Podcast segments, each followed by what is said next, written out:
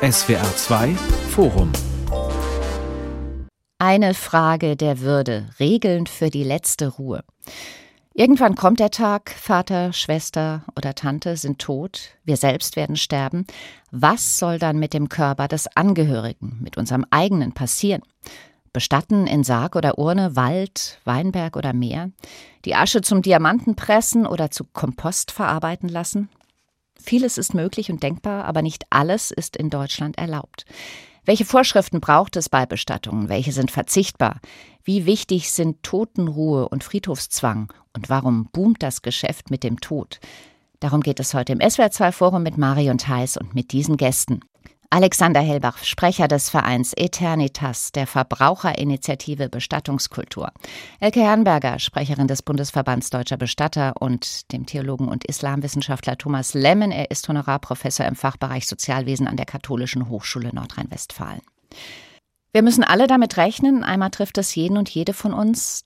Trotzdem, nach einer Umfrage von YouGov beschäftigt sich gut ein Drittel der deutschen Erwachsenen selten oder nie gedanklich mit dem Tod. Ist das ein Fehler, Herr Lemmen?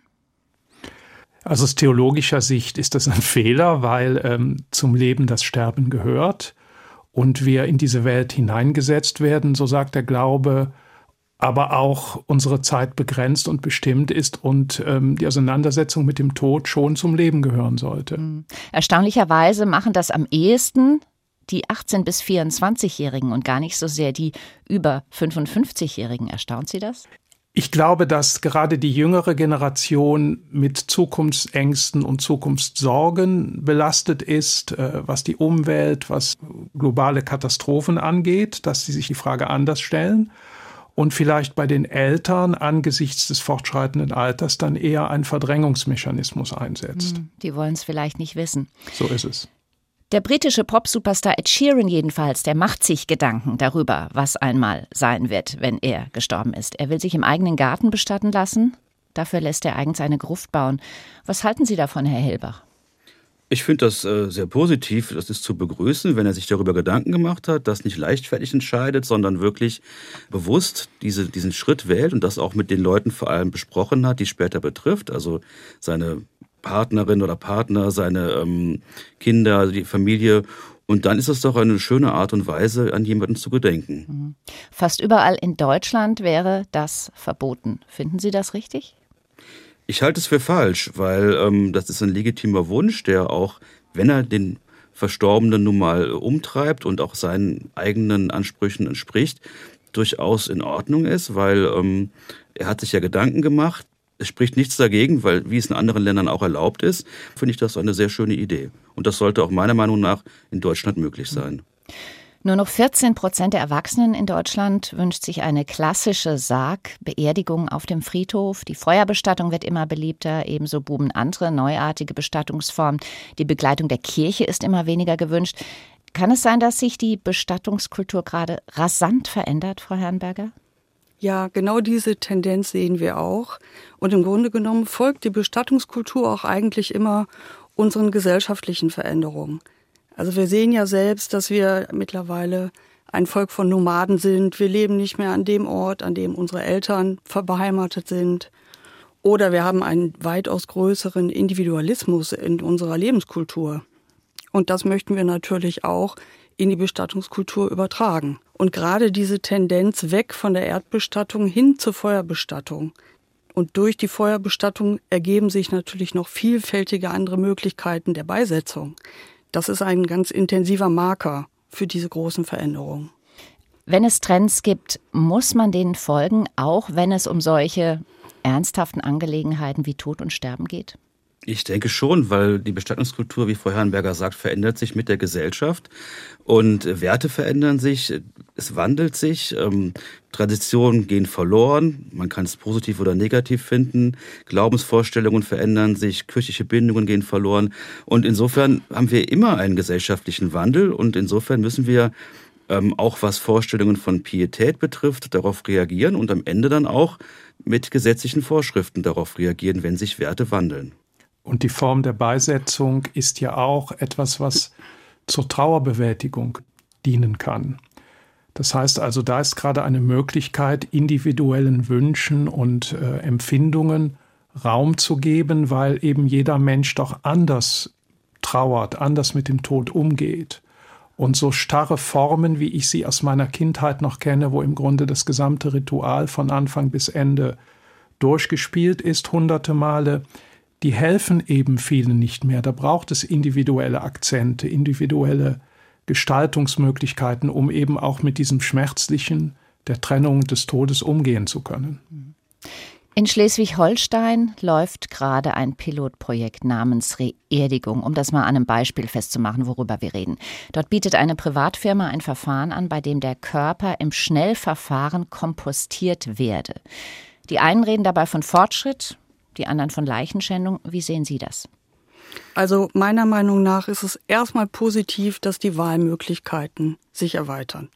Na, wir sind individuell, wir wünschen uns andere Dinge und gerade ähm, in Bezug auf unsere letzte Ruhestätte versuchen wir natürlich etwas herauszufinden, was über uns hinausgeht.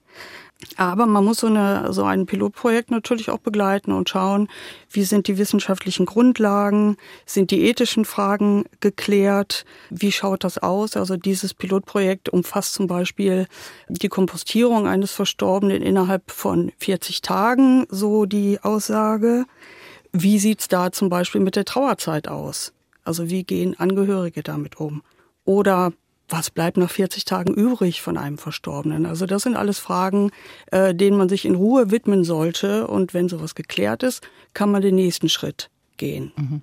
Ich muss gerade noch sagen, ne, mhm. Sie sagen, der Körper wird innerhalb von 40 Tagen in Erde verwandelt. So sagt das die Firma, die das anbietet. Und der Leichnam wird in einem Verwesungsbehälter erhitzt und zerfällt dann. Und die übrigen Knochen, die werden zerkleinert und dann dem Humus wieder beigegeben. Es wird ja auch schon in den USA zum Teil angeboten, diese Kompostierung von Leichnam. Aber gleichzeitig sehe ich es auch so, man muss sich auch sicher sein, wie es funktioniert, welche Folgen es hat. Das sind natürlich auch wirklich wissenschaftliche Fragen, die sich da auftun, neben den ethischen. Und wenn man die alle vernünftig geklärt hat, dann spricht nichts dagegen, diese Form auch ins Bestattungsgesetz aufzunehmen.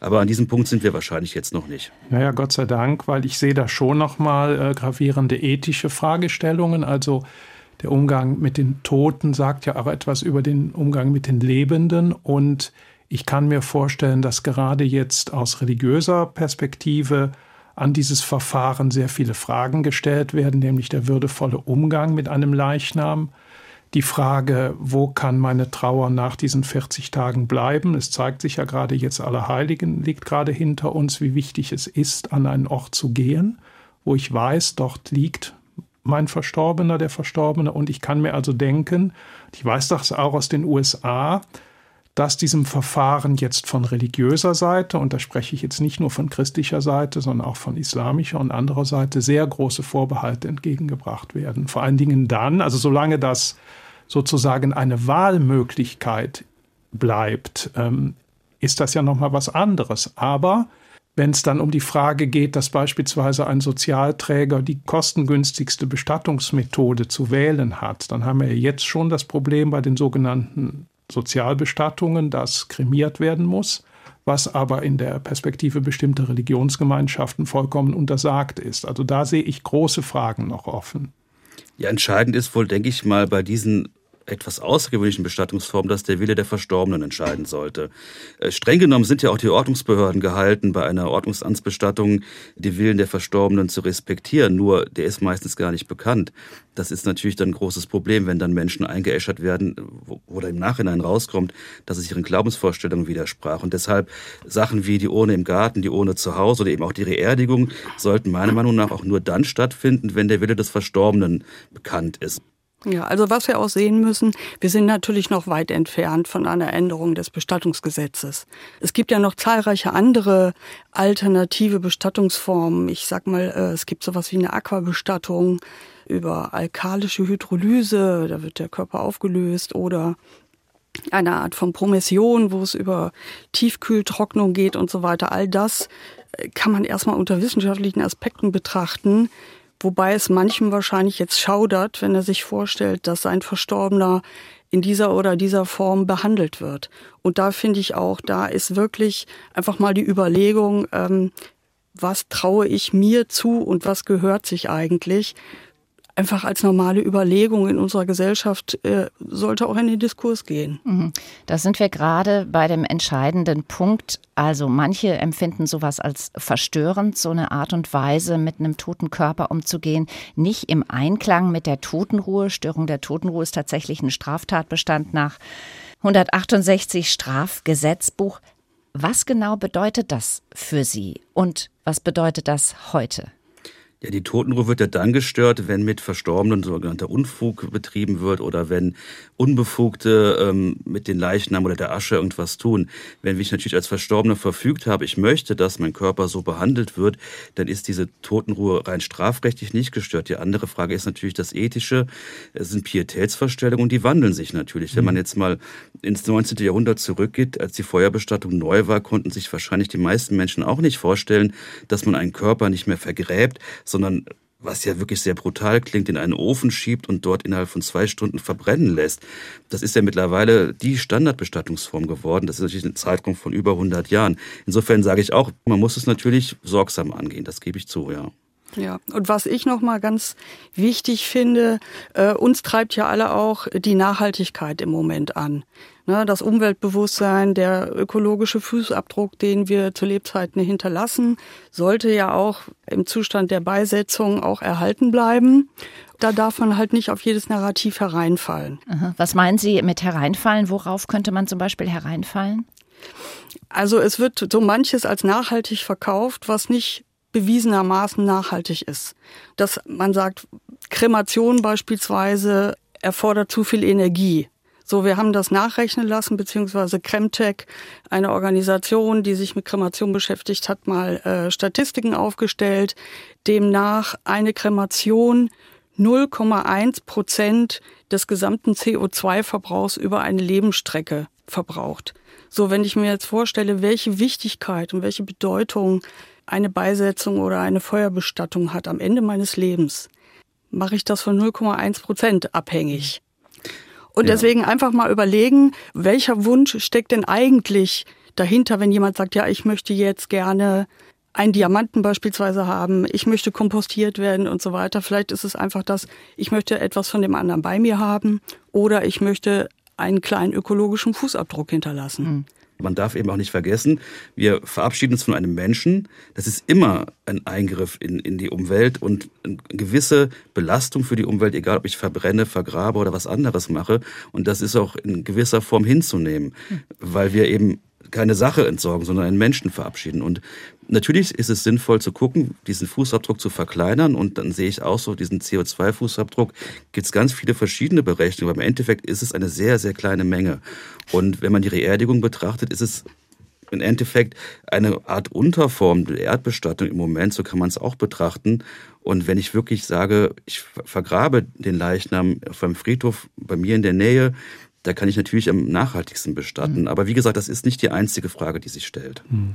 Also ich wollte eigentlich nur noch hinzufügen, entscheidend ist ja, das haben wir auch schon gesagt, ähm, der Wille des Verstorbenen. Und wenn der klar definiert und formuliert ist, dann ist das ja alles keine Frage. Aber wir haben ja eben anfangs auch sind wir eingestiegen damit, dass viele Menschen sich eben nicht damit auseinandersetzen. So und was mache ich dann, wenn dieser Wille nicht klar formuliert ist und Angehörige dann in sehr kurzer Zeit eine Entscheidung treffen müssen, aber auch oftmals gar nicht alle Konsequenzen abschätzen können. Und da sehe ich meine Gesprächspartner in der Verantwortung, dass es eben sehr viel Information, Aufklärung braucht über die verschiedenen Möglichkeiten, die es eigentlich gibt. Und die müssen auch fremdsprachig sein, weil wir eben einen hohen Anteil an Mitmenschen in unserem Land haben, die diese Zugänge eben nicht in der deutschen Sprache so schnell finden. Gerade in der Trauersituation ist meine Erfahrung, sind Menschen oftmals nur noch über die Muttersprache ansprechbar. Das heißt also, da sehe ich, wie insgesamt im Bestattungswesen, sehr viel Aufklärungs- und Informationsbedarf, um einfach so eine Entscheidung dann noch treffen zu können. Das berührt die Würde des Menschen, des Hinterbliebenen, aber natürlich auch die des Toten, also diese Würde des Menschen, die endet zumindest nach Ansicht des Bundesverfassungsgerichts ja nicht mit dem Tod. Das heißt, der Leichnam darf nicht wie beliebige Materie behandelt werden. Trotzdem ist das Gefühl jedes Einzelnen, was das bedeutet und wie weit das gehen kann, auch was die Totenruhe angeht, ja individuell verschieden. Kann man das dann trotzdem fest regeln für alle? Es ist ja. immer auch Auslegungssache und natürlich extrem davon abhängig, wie die Hinterbliebenen denken. Aber zum Beispiel sagt man ja auch, dass, wie Sie schon sagten, dass die Würde des Verstorbenen, äh, des Menschen nicht mit dem Tod endet. Das heißt, ein Leichnam darf nicht zum Objekt werden. Ich darf keinen Menschen entsorgen. Hm? Ich darf aber natürlich, äh, wenn ich die Asche habe, darf ich meiner Meinung nach durchaus mit dieser Asche verschiedene Dinge machen. Also was spricht dagegen? sich etwas in ein Amulett abzufüllen. Das ist gang und gäbe, das wird europaweit gemacht, das wird auch in Deutschland gemacht, auch wenn es verboten ist. Ähm, da sind wir an einem Punkt, da wird er nicht zu einer Sache, sondern es wird zu einem ein Stück Erinnerung, dieser Teil der Asche. Also da, finde ich, muss man eben durchaus auch über nachdenken, dass man diesen Wünschen Rechnung trägt, der, der Menschen, die etwas wünschen, was nicht den gesetzlichen Vorschriften entspricht. Ich würde das gern nochmal anhand eines Beispiels festmachen. Es gibt ja diesen Fall dieses Mannes aus Pfinstal im Landkreis Karlsruhe, der ist bis zum Bundesverfassungsgericht gegangen, weil er einmal seine Asche unter dem Kirschbaum im Garten verstreuen möchte. Aber er darf das nicht. Und das Oberverwaltungsgericht Rheinland-Pfalz hat letztes Jahr einem Ehepaar untersagt, sich nach seinem Tod in einer Hofkapelle auf dem eigenen Grundstück beisetzen zu lassen. Auch da wird zur Begründung die Totenruhe angeführt. Wie kann das sein? Können Sie das nachvollziehen? Ich kann es nicht nachvollziehen. Die Totenruhe ist doch gewährleistet, wenn, ob ich die Asche jetzt auf einem Friedhof verstreue, was in vielen Bundesländern erlaubt ist, oder in einem Garten verstreue. Da sehe ich, was die Totenruhe betrifft, keinen Unterschied. Genauso eine Beisetzung einer Hofkapelle. Es ist ja sogar es gibt ja immer noch ähm, adlige Landgüter, wo das, wo eigene Friedhöfe bestehen. Also durch Ausnahmen, durch lange historische äh, Hintergründe ist es ja möglich. Ähm, und warum sollte nicht auch ein Nicht-Adliger wie dieses Ehepaar aus Rheinland-Pfalz, die diese Kapelle haben, wenn es ihren Wünschen entspricht, wohlgemerkt, ähm, so ihre letzte Ruhe finden? Also meiner Meinung nach ist die Totenruhe dadurch überhaupt nicht beeinträchtigt. Das würde ich auch so sehen. Also es gibt ja gerade auch hier gegenüber des Studios ist der Kölner Dom. Da sind zahllose Grabstätten drin. Ich kenne viele Kirchen, in denen das ist. Ich kenne auch, wie gesagt, Privatkapellen, in denen das der Fall ist, aufgrund einer bestimmten Tradition. Und dem würde ich mich also anschließen. Da sehe ich auch keinen Verstoß jetzt auch moralisch, ethisch gegen die Totenruhe. Mhm, das heißt, das Bestattungsrecht müsste da dringend angepasst werden in fast ganz Deutschland, wenn ich Sie alle recht verstehe. Denn Sie sagen ja auch, es ist nicht verwerflich, vielleicht sogar hilfreich, wenn man die Urne zu Hause aufbewahrt. Habe ich Sie da verstanden? Also unsere Bestatter, wenn ich das mal aus dem Gesichtspunkt unseres Bundesverbandes sagen darf, stehen natürlich zwischen Wunsch und Wirklichkeit. Das heißt, wir sind natürlich den Landesgesetzen verpflichtet. Das ist Punkt eins. Also Bestattungsrecht ist Ländersache. Das heißt, jedes Bundesland hat sein eigenes Bestattungsrecht. Das wird auch immer wieder angefasst und Novellen werden angefragt, die wir auch begleiten. Wir werden dann nachgefragt, ob wir Stellungnahmen abgeben, was auch sehr hilfreich ist und ich finde es auch sehr, sehr wichtig, weil wir natürlich das einbringen können, was über die Kunden und Bestatter an uns herangetragen wird. Und da ist tatsächlich der Wunsch, zum Beispiel etwas von der Asche zur Seite zu nehmen, um Gedenkstücke herzustellen, immer wieder ein Thema.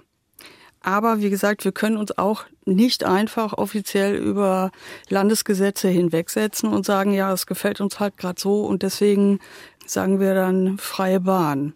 Und dann nochmal, wie meine Frage damals ja, was will ich denn überhaupt mit meinem Wunsch aussagen? Wenn ich eine Art Reliquie haben möchte, also ein Erinnerungsstück, des Verstorbenen, muss es ja vielleicht auch nicht unbedingt Asche sein. Es kann ja auch was anderes sein. Ein Fingerprint, solche Schmuckarten gibt es. Oder etwas von der Kleidung, woraus ein neues Teil genäht wird.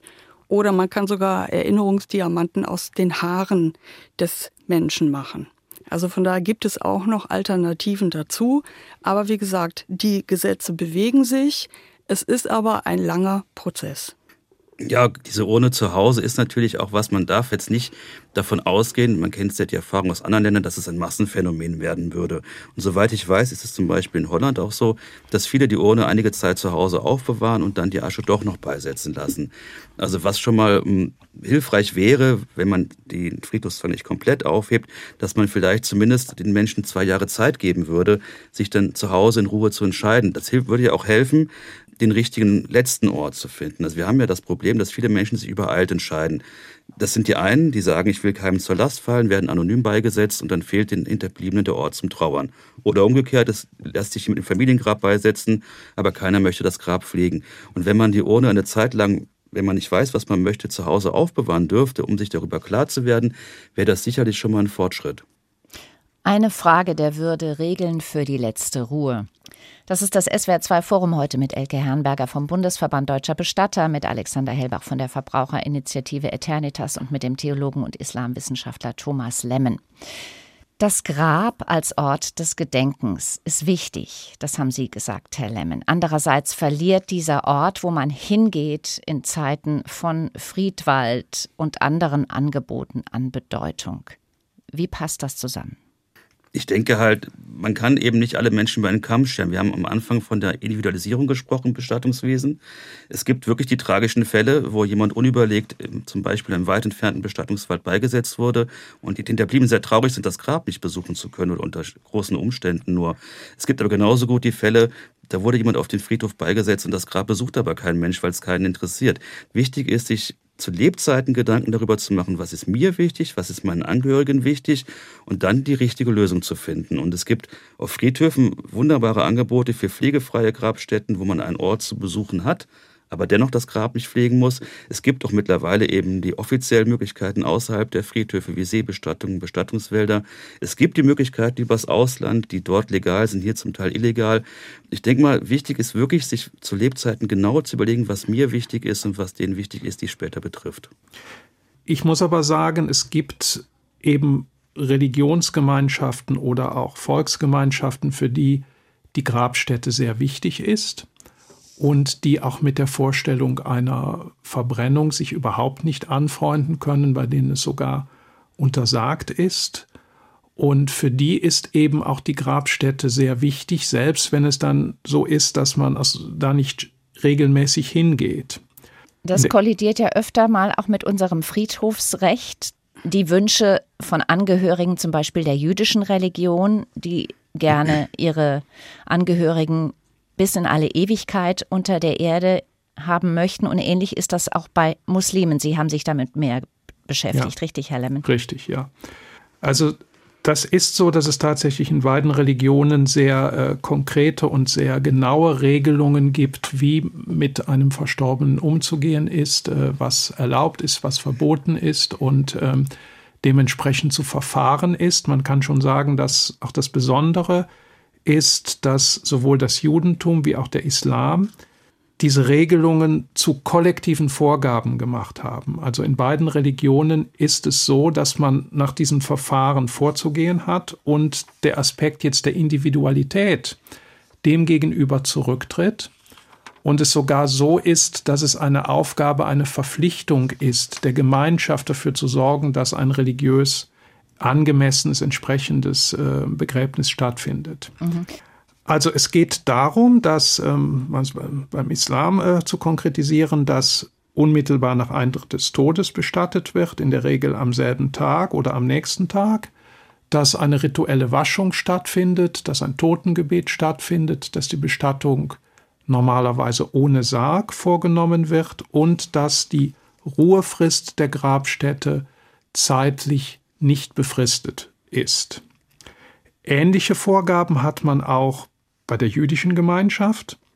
Der Unterschied ist der, die jüdische Gemeinschaft hat erstens eine lange Tradition, ist zweitens eine Körperschaft des öffentlichen Rechts, das heißt also, sie können eigene konfessionelle Friedhöfe betreiben, währenddessen die muslimische Gemeinschaft diesen Status nicht hat, bisher also kein Träger eigener Friedhöfe ist und daher die Bestattungen in der Regel auf kommunalen oder kirchlichen Friedhöfen stattfinden. Jetzt leben wir alle zusammen. Die Juden, die Muslime, von denen Sie reden, die Christlichen, die Menschen, die keine Religion mehr haben. Wir leben alle zusammen im Jahre 2023. Da hat sich viel geändert, Ansichten ändern sich. Trotzdem sagt die eine Gruppe, wir legen sehr viel Wert auf unsere Rituale. Das ist ganz wichtig, das muss so bleiben. Und eine andere Gruppe sagt, das spielt bei uns eigentlich kaum noch eine Rolle mehr. Ich denke, das können moderne Friedhöfe aber auch häufiger abbilden. Also das heißt ja nicht, ich kann ja zum Beispiel in einem Bereich ein muslimisches Grabfeld haben mit bestimmten Regeln, im anderen Bereich habe ich andere Vorschriften und Regeln. Das äh, funktioniert ja auch auf vielen Friedhöfen. Und was sehr positiv ist, wenn in den letzten Jahren Bestattungsgesetze angepackt wurden, dann wurde zumindest in der Regel auch die Sargpflicht gelockert. Mittlerweile Genau. lassen fast alle Bundesländer Bestattungen im Tuch zu aus religiösen Gründen. Ja, also Sargpflicht bedeutet, dass man den Körper unbedingt in eine Kiste legen muss und nicht einfach nur in ein Tuch hüllen darf und dann direkt in die genau. Erde geben. Also bei der Beisetzung selber. Für mhm. den Transport ist eine andere Frage, aber für die Beisetzung selber lassen fast alle Bundesländer mittlerweile diese Ausnahmen ja. zu. Man kann jetzt darüber streiten, ob man das nicht grundsätzlich für alle Menschen abschaffen sollte. Also ich bin der Meinung, auch jemand, der es aus nicht religiösen Gründen wünscht, sollte die Chance dazu haben. Das führt natürlich jetzt noch etwas zu einem anderen mhm. Punkt. Aber was auch positiv ist, dass die Bestattungsfristen nach und nach doch zum Teil verkürzt ja. worden sind das kommt eben auch diesen Vorstellungen entgegen äh, anderer Glaubensgemeinschaften. Dass man diese Möglichkeiten hat, ähm, das wollte ich gar nicht in Zweifel stellen. Mhm. Meine Frage zielte eher darauf hin, wie kann das sein, dass wir zusammen in einer Gesellschaft leben und so verschiedene Vorstellungen haben von der Art und Weise, wie unsere Menschen bestattet werden sollen. Also nach festen Ritualen oder ja. irgendwie, wie es dem Einzelnen halt gefällt. Also das scheint ja vielen ein Paradox zu sein, dass wir uns im Leben um eine Integration verschiedener Religionen und Kulturen bemühen bemühen und sie dann im Tod voneinander trennen. Also das erfahre ich auch wieder, dass dann ähm, Friedhofsverwaltungen sagen, als ein Zeichen der Integration kann jeder überall beigesetzt werden. Auf der anderen Seite ähm, tangiert die Frage der Bestattung das Grundrecht der Religionsfreiheit. Das heißt, wir haben tatsächlich einen rechtlichen Anspruch, nach den Regeln der Glaubensgemeinschaft, der ich angehöre, bestattet zu werden. Und dieser rechtliche Anspruch kann sich im Zweifelsfall gegenüber anderen Rechten durchsetzen. Das natürlich dann im Todesfall durchstreiten zu müssen, ist nicht angenehm.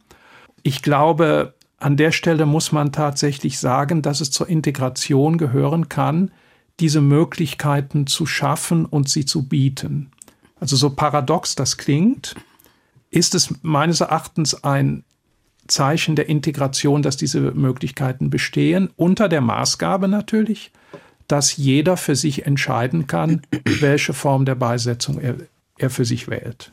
Und da also, haben Sie ja festgestellt, auch Herr Lemmen, gerade noch diesen Satz, dass das gut möglich ist, ne, in, in Ihrer neuesten Studie. Also ich habe 350 Friedhofsträger befragt, von denen äh, 285 sich beteiligt haben. Das ist also fast 90 Prozent. Und ich kann, kann also feststellen, dass die gesetzlichen Regelungen, die sich auf Landesebene verändert haben, tatsächlich auch vor Ort umgesetzt wurden, dass also tatsächlich ähm, die Bestattungsfrist in vielen Ländern verkürzt wurde, Bestattung ohne Sarg ermöglicht wurde, sogar dass es was die Ruhefristen angeht, man Regelungen getroffen hat, beispielsweise dadurch, dass muslimische Grabstätten als Wahlgrabstätten zur Verfügung gestellt werden. Das heißt, die Ruhefrist kann verlängert werden. Und was besonders erfreulich ist, dass diese Entscheidungen oftmals in kommunikativen Prozessen vor Ort getroffen wurden. Das heißt, man hat sich tatsächlich zusammengesetzt, Dinge beraten dann vereinbart und diese Regelungen sind in vielen Fällen auch Bestandteil der kommunalen Friedhofssatzungen. Das heißt, wir haben faktisch Regelungen des islamischen Bestattungsrechts finden sich wieder in kommunalen Friedhofssatzungen. Und das finde ich gut. Und Sie stellen diese Ergebnisse Ihrer Studie am 28. November um 16 Uhr live auf YouTube vor, richtig? Genau. Auf der Seite der Akademie für Islam in Wissenschaft und Gesellschaft aiwg.com. Über diese Seite kommt man dann zum Livestream der Präsentation. Also ich wollte noch mal ganz kurz auf äh, die Interkonfessionalität und das Interkulturelle eines Friedhofs eingehen. Also natürlich haben wir ein Nebeneinander der Religionsgemeinschaften, aber wir haben natürlich auch Kommunikationsorte, die uns alle zusammen verbinden. Also ein Beispiel ist die Trauerhaltestelle auf dem Friedhof in Hamburg. Und äh, das ist überkonfessionell und dort können Angehörige hinkommen, sich öffentlich austauschen, Graffitis mit Kreide an die Wände malen. Man sieht in dieser Trauerhaltestelle aller Sprachen aus aller Herren Länder und das ist ein ganz wunderbarer Ort des Austausches. Und sowas sehen wir auch in ähnlicher und anderer Form als künstlerische Intervention oder als ähm, Ausstellungen auf anderen Friedhofen, Höfen, wo man eben versucht, neben der eigentlichen Beisetzung und dem Beisetzungsort nochmal einen Raum für Gespräch und auch für individuelle Ausprägung zu finden. Es gibt eine Reihe von Friedhöfen, die tatsächlich auch dann Orte der Begegnung geschaffen haben, teilweise kleine interkulturelle oder interreligiöse Gärten wo dann auch Veranstaltungen stattfinden. Und ähm, in meiner Studie habe ich also auch festgestellt, dass diese Prozesse, die vor Ort stattgefunden haben, vielfach interkulturell oder interreligiös waren. Das heißt, dass da unterschiedliche Gruppen beteiligt waren. Aber nochmal zur Frage der, äh, des Paradox des Trennens. Also ich glaube, unsere Gesellschaft ist auch schon im Leben sehr vielfältig und diese Vielfältigkeit nimmt zu. Wir sehen sie nur nicht immer weil wir sie nicht wahrnehmen oder weil sie verdeckt ist oder weil sie sich eben auf bestimmte Zentren kontrolliert. Also in der Nähe von Köln haben wir zwei, drei große buddhistische Klöster. Also es ist keine Seltenheit, buddhistische Mönche durch den Kölner Hauptbahnhof gehen zu sehen. Das heißt also, die Vielfalt ist schon längst da, auch im Leben. Bestattungen sind ja ein Milliardengeschäft. Im Jahr 2021 haben Bestattungsunternehmen in Deutschland einen Umsatz von rund 2,5 Milliarden Euro gemacht, Tendenz steigend. Geschäfte mit dem Tod zu machen, ist das eher eine neuere Entwicklung? Das ist keine neuere Entwicklung und ich finde, es klingt auch ein bisschen zu negativ. Also es ist klar, auch Bestatter müssen Geld verdienen. Es sind Unternehmer und wenn ich ein guter Bestatter bin, dann ist es auch legitim, dass ich dafür gut bezahlt werde. Und wenn ich gute Angebote mache, die Trauernden helfen, dann ist es auch in Ordnung. Was halt gefährlich ist oder was problematisch ist, ist, wenn Unternehmer aus dieser Branche natürlich die Trauernden dann in ihrer Situation ausnutzen.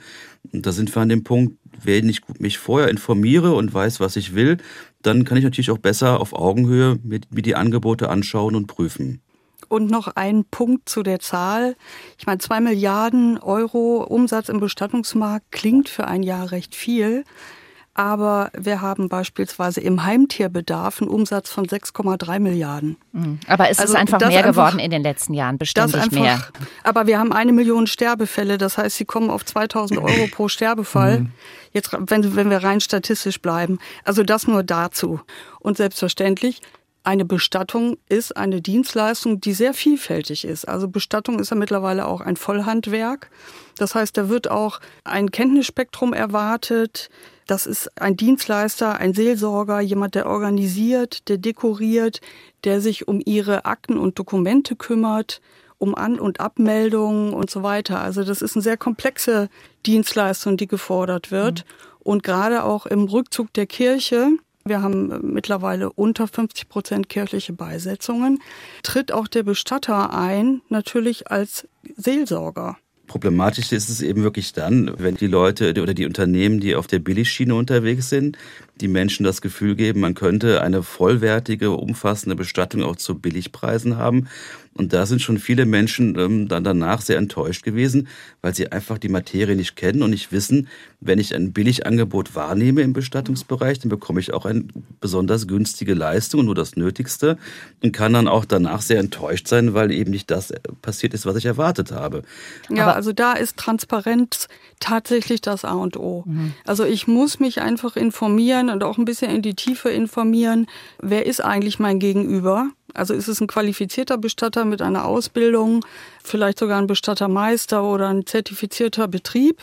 Und man muss sich auch ganz transparent die Kosten auflisten lassen. Und da tut es auch nicht weh, einfach bei ein oder zwei verschiedenen Bestattern nachzufragen. Und es ist überhaupt kein Problem, sich vorher auch online zu informieren. Aber dann sollte man doch mal gucken, ob man nicht wirklich auch einen Gegenüber braucht, mit dem man sprechen kann, der einen durch diese schwere Zeit hindurchführt. Hm. Diese Discounter-Beerdigungskultur, diese sogenannte, die wächst auch dank Internet. Was sagt das darüber aus, über uns Menschen, über die Hinterbliebenen, die versuchen, möglichst wenig Geld für den Tod und seine Folgen auszugeben? es ist nun mal ein Teil dieser Gesellschaft, dass es viele Menschen gibt, die damit auch, das können auch die Verstorbenen selber sein, die zu Lebzeiten gesagt haben, mir ist das wirklich alles total egal. Und die der Bliebenen sagen auch, lassen Sie es einfach günstig machen. Das ist doch per se nicht schlecht, wenn ich weiß, der Verstorbene hatte, wollte das so. Und ich kann wirklich sehr günstig eine Bestattung beauftragen und abwickeln. Und mir ist es wirklich nicht wichtig, dass ich später keinen Ort zum Trauern habe. Es ist eben dann gefährlich oder es ist dann nicht in Ordnung, wenn man das einfach nur aus finanziellen Gründen macht, ohne die anderen Aspekte zu berücksichtigen, was wirklich der Verstorbene wollte, was was mir wichtig ist, dann wird es wirklich zu einer Art Entsorgung und das ist dann auch nicht zu vertreten. Ja. Sehen wir heute den Tod sachlicher oder unemotionaler als früher? Also er kommt natürlich zu uns durch die modernen Medien in den vielen Bildern und ähm, Berichten von Krieg, Tod und Zerstörung. Das ist uns dadurch näher, weil es ins, äh, ins Wohnzimmer kommt. Aber in der Fülle wird es auch tatsächlich so, dass es dann auch wieder unsachlicher wird. Also insofern würde ich Ihnen recht geben, die Konfrontation mit dem Tod von außen hat zugenommen. Gleichzeitig aber auch sehe ich so eine Tendenz, ähm, die wenigsten Menschen sterben doch noch zu Hause, sondern viele sterben in Krankenhäusern, Altenheimen und so weiter. Auch das ist eine, führt zu einer gewissen Entfernung, Distanz vom Prozess des Sterbens. Insofern ähm, sehe ich das schon kritisch. Ja, das ist vordergründig haben wir das Gefühl, dass alle Menschen mehr mit dem Tod sich auseinandersetzen und zu tun haben, durch die Medien vor allem auch. Aber dieses Sterben zu Hause, das Sterben zu begleiten, das ist doch sehr stark verloren gegangen. Ja. Diese Selbstverständlichkeit damit umzugehen, also wirklich jemand stirbt zu Hause, die Kinder laufen vielleicht um die Verstorbenen rum, die Nachbarn kommen vorbei, verabschieden sich. Die Familie kümmert sich auch selber um den Verstorbenen. Das ist ja absolute Ausnahme mittlerweile. Und das war vor einigen Jahrzehnten, zumindest im ländlichen Bereich, noch selbstverständlich. Und da haben wir doch viel an, an, an Selbstverständlichkeit verloren im Umgang mit den Toten. 13 Prozent ist es ja angeblich egal, was mit ihnen passiert und ihrem Körper. Hat das auch damit zu tun, dass wir weniger Haftung haben an die christlichen Kirchen zum Beispiel, dass wir vielleicht weniger glauben an ein Leben im Jenseits, an eine Auferstehung, wie sie nach christlichem oder muslimischem Glauben möglich wäre? Sicherlich, wenn ich keinen Glauben habe an eine Art Auferstehung, wenn ich keine Familie habe, keine Nachkommen, dann kann der Gedanke natürlich schnell aufkommen, dass es mir vollkommen egal ist, was mit mir nach meinem Tod passiert.